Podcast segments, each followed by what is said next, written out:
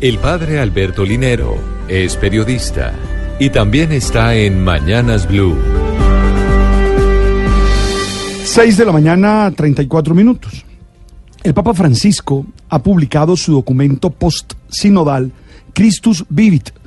En esta exhortación apostólica, el Papa se dirige a toda la iglesia, pero en especial a los jóvenes del mundo. Hay que decir que el Papa ha publicado dos encíclicas y esta es su cuarta exhortación apostólica. Se trata de una reflexión que busca estimular a todos y ofrece planteamientos generales para la participación de los jóvenes en la construcción de una sociedad más justa y más equitativa. Este documento fue firmado el pasado 25 de marzo en Loreto, Italia. Ayer lo leí completo y quisiera resaltar algunos temas que me parecen que iluminan nuestras reflexiones diarias y muestran la visión del Papa sobre temas centrales en la vida de los jóvenes. Es un documento de 299 puntos. Los temas que quiero destacar son los siguientes. Uno, en torno a la reivindicación de los derechos de la mujer, insiste el Papa en una iglesia viva, donde se pueda reaccionar prestando atención a las legítimas reivindicaciones de las mujeres que piden más justicia e igualdad.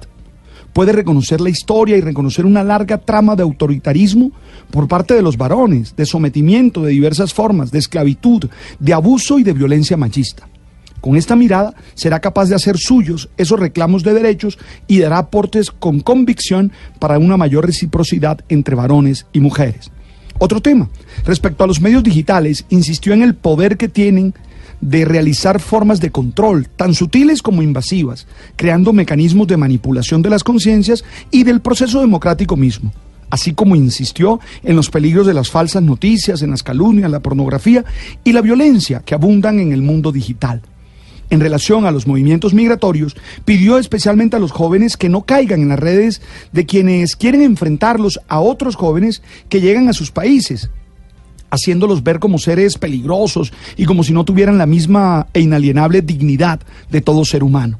En relación a la sexualidad, insistió en que es un don de Dios, que tiene que ser vivido desde los principios morales. Oye, sin importar si eres una persona creyente o no, creo que el documento merece ser leído debatido e interiorizado, porque posibilita, insisto, una reflexión que ilumina la manera como nos relacionamos con los jóvenes de hoy. Definitivamente se requiere una vida más profunda, una vida que no se quede en lo pandito, en lo llano, una vida que tenga valores trascendentales. Y creo que el documento nos ayuda en esa vía.